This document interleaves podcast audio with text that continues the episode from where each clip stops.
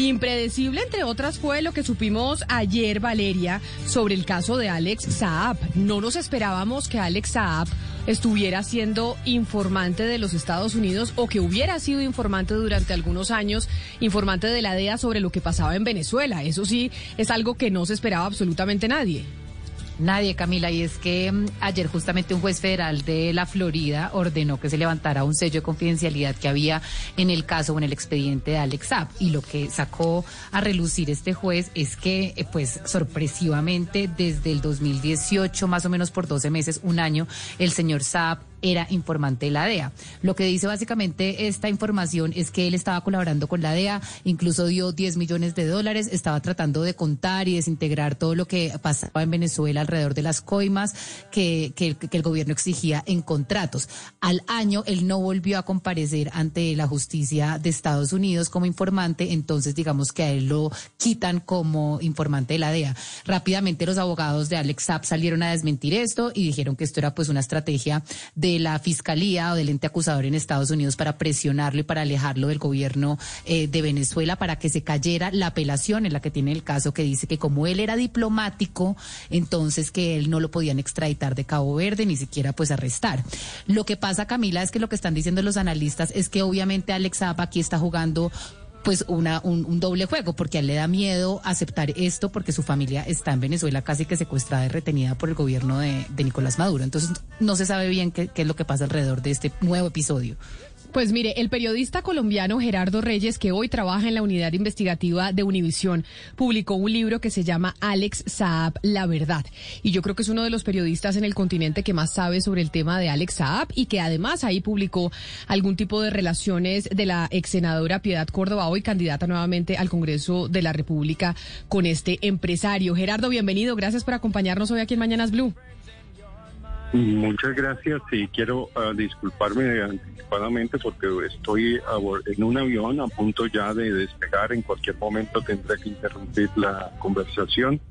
Pero bueno, las escuchaba ustedes decir que las tomado por sorpresa. Para mí es muy gratificante que el libro había adelantado estas conversaciones entre los fiscales y el arreglo que él tenía con ellos para colaborar con el gobierno de Estados Unidos. Pero Gerardo, el libro en algún momento dice que fuera informante de la DEA, ¿no? Y sí, dice que estaba en conversaciones con los fiscales para, y de hecho empezó a, a colaborar en reuniones en Bogotá, Bahamas y Italia. Es más, eh, eh, también se dice que tuvo que aportar un dinero, pero que al final se retiró por el temor a las represalias contra su familia. Pero bueno, lo importante es que ya se sabe, es oficial, y tenemos una paradoja más en la vida de Alex eh, una como sapo de la DEA y otra como una un perseguido de, del mismo gobierno imperialista al que denunciaba. Pero Gerardo, Alex Saab ha salido a decir que el gobierno venezolano sabía de esta cooperación y colaboración con la DEA, de la información que usted ha podido recopilar y que investigó para la publicación de ese libro de Alex Saab, La Verdad. Ahí usted encuentra que tal vez Venezuela sí sabía y el gobierno de Maduro sabía que estaba colaborando con la DEA o tal vez puede ser una explicación con la que sale Alex Saab ahora que se da a conocer ese, esa información. Es que hay muchas preguntas y muchas contradicciones, porque eh, mientras que los abogados de Nueva York están diciendo que sigue siendo solidario con el gobierno de Venezuela, el abogado en Miami, cuando el juez estaba a punto de anunciar que iba a revelar estos documentos en los que se decía que era informante, dijo que la revelación de esos documentos podía poner en riesgo la vida de la familia de Saab. Entonces, yo sí creo que, ellos tenían indicios por lo que se había publicado eh, sobre esos acercamientos de SAP a través de su abogado de Colombia, Abelardo de la Estrella, y del abogado en Estados Unidos, Rick Díaz. Eh, Gerardo, quizá la, tesis más importante que maneja su libro es que finalmente Piedad Córdoba es el enlace y, el abrebocas de la llegada de Saba al régimen venezolano. Y hay una parte pues muy eh, interesante o misteriosa. Es los correos en los que aparentemente la señora Córdoba, Piedad Córdoba, presiona al gobierno venezolano para unos pagos a Alex eh, exactamente qué es lo que usted encontró eh, en ese libro. Ella estaba desesperada porque el gobierno de Venezuela no aprobaba esos desembolsos porque tenía indicios de que las empresas estaban involucradas en exportaciones ficticias. Entonces ella eh, pues eh, citando su poder y diciendo, le voy a decir al comandante, exigía por escrito que le pagaran ese dinero a Alex y después hay unos eh, correos electrónicos en los que se refleja que había una retribución, una especie de comisión por esos favores que ella estaba haciendo. Entonces, Gerardo, ¿usted sí cree que Piedad Córdoba en ese momento que estaba pues supuestamente influenciando para que soltaran eh, pues los secuestrados, sí estaba traficando con el dolor de ellos? Es decir, ella sí estaba diciendo a quién soltar y a quién no soltar para beneficiar y posesionarse ella y posesionar a Hugo Chávez. Yo no, yo no entraría en ese campo porque como no me dediqué, eh, la, la parte de Piedad Córdoba que estudié e investigué se refiere a ese papel de ella como intermediaria interesada en no solamente eh, sacar adelante el dinero de SAP, sino de otros empresarios colombianos, pero en la parte de la FARC no, no indagué. Mire, hay una, hay una cosa que a mí me llama la atención porque usted dice que dan muchas preguntas y claro que hay muchos eh, nudos sueltos que uno dice en este caso lo dejan confundido. Si Alex Saab realmente estuviera colaborando con eh, la justicia norteamericana y con la DEA, ¿no sería lógico como funciona en otros casos que su familia estuviera fuera de Venezuela?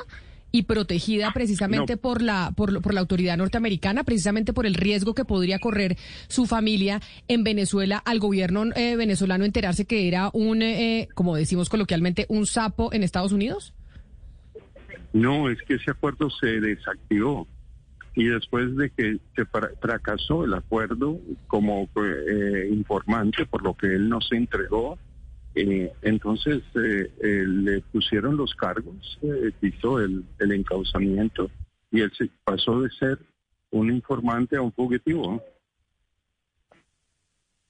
Pero, pero entonces yo sí quiero entender un poco, usted, no sé si usted ha, logrado como investigar la situación de la familia de Alex en este momento en Venezuela, porque pues parte de lo que dicen ciertos analistas es que Alex pues digamos que no está eh, colaborando con la justicia en este momento, está negando que fue un agente de la DEA justamente porque tiene miedo lo que le pueda pasar a su familia en este momento bajo el régimen de Nicolás Maduro. Claro, eso ha sido en todo este tiempo, antes y después de acusado, ha sido, yo creo que la primera consideración de Alex para tomar una determinación sobre su situación legal, la familia. Y esa yo creo que fue lo que le llevó a retirarse como informante y lo que lo está eh, lo que está jugando papel determinante en su decisión hoy si decide colaborar o no. Sí, Gerardo, usted dice que eh, Piedad Córdoba intermedió para el pago de empresarios colombianos, entre esos el señor Saab. ¿De qué otros empresarios colombianos estamos hablando como mediadora Piedad Córdoba para esos pagos por parte del gobierno venezolano?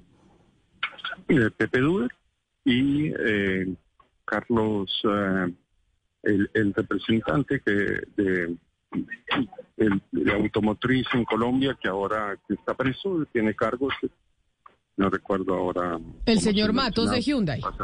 Matos. El señor, el señor Carlos Matos eh, de Hyundai.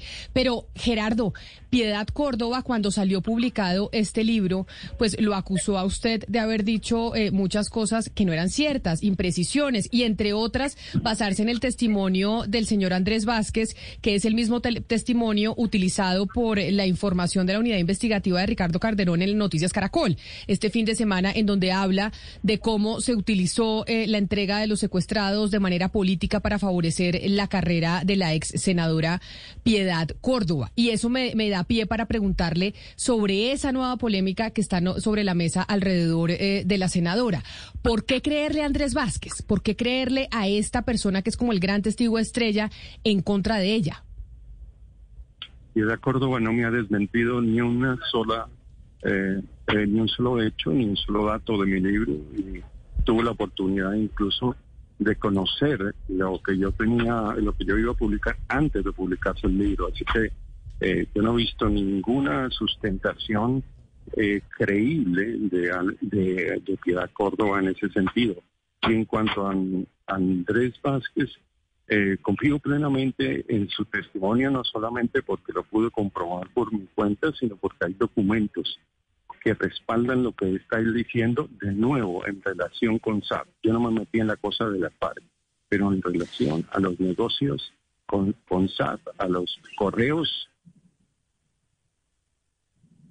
Gerardo, Gerardo. Respaldan completamente el testimonio. Gerardo, eh, hace poco salió una investigación eh, o una acusación desde Ecuador. vino un diputado pues a presentarle todas las pruebas al presidente Iván Duque sobre esa relación que había entre Venezuela, Colombia y Ecuador para esas famosas eh, casas de construcción. Piedad Córdoba niega que ella tuvo nada que ver en eso, pero pues salió una prueba de que ella estaba en un avión con Alex Saab rumbo a Ecuador y con su hijo. Ella ha sido clara alrededor de este episodio porque ella siempre ha negado que ella estuvo montada en ese avión y pues ya tenemos evidencia que fue así. Mire, pero es que si estuvo montada o no en ese avión, lo, supera el hecho de que ella empieza diciendo que él era un simple conocido. Y cuando yo la empiezo a interrogar, eh, y le pregunto qué hacía ella en la casa de SAP en, en París y qué hacía ella usando una tarjeta de crédito de la esposa de SAP para salir a hacer compras en almacenes lujosos de París. Le tocó aceptar. Entonces eh, la relación está probada y no es de una desconocida con un, con un conocido. Pero usted dice que ella no le ha desmentido absolutamente ninguno de los puntos que usted publica en su libro, Gerardo, pero ella públicamente sí ha salido a decir que las cosas que están ahí publicadas no son ciertas. No hecho por hecho que haya salido a desmentir, pero ella sí dice lo que ha dicho eh, Gerardo en esa publicación basado en, en, eh, en los testimonios de Andrés Vázquez, que además ella menciona que tuvo una pelea directa con él porque ella, porque él empezó a utilizar su nombre para hacer negocios en Venezuela. ¿Usted pudo investigar ese punto de lo que ella acusa al señor Andrés Vázquez de que la razón por la cual está haciendo estas declaraciones a su libro, a Noticias Caracol, a la, a la justicia, es por una pelea interna que tuvo con ella? Eh, no, yo no he entrado en esos detalles, pero el último comunicado de, de Piedad Córdoba en ningún momento desviente mi libro. Pues, pues lo más reciente. Ok. Bueno, yo creo que voy a tener que colgar porque ya me están haciendo señas que no puedo seguir utilizando el celular. Lo entendemos, lo entendemos perfectamente.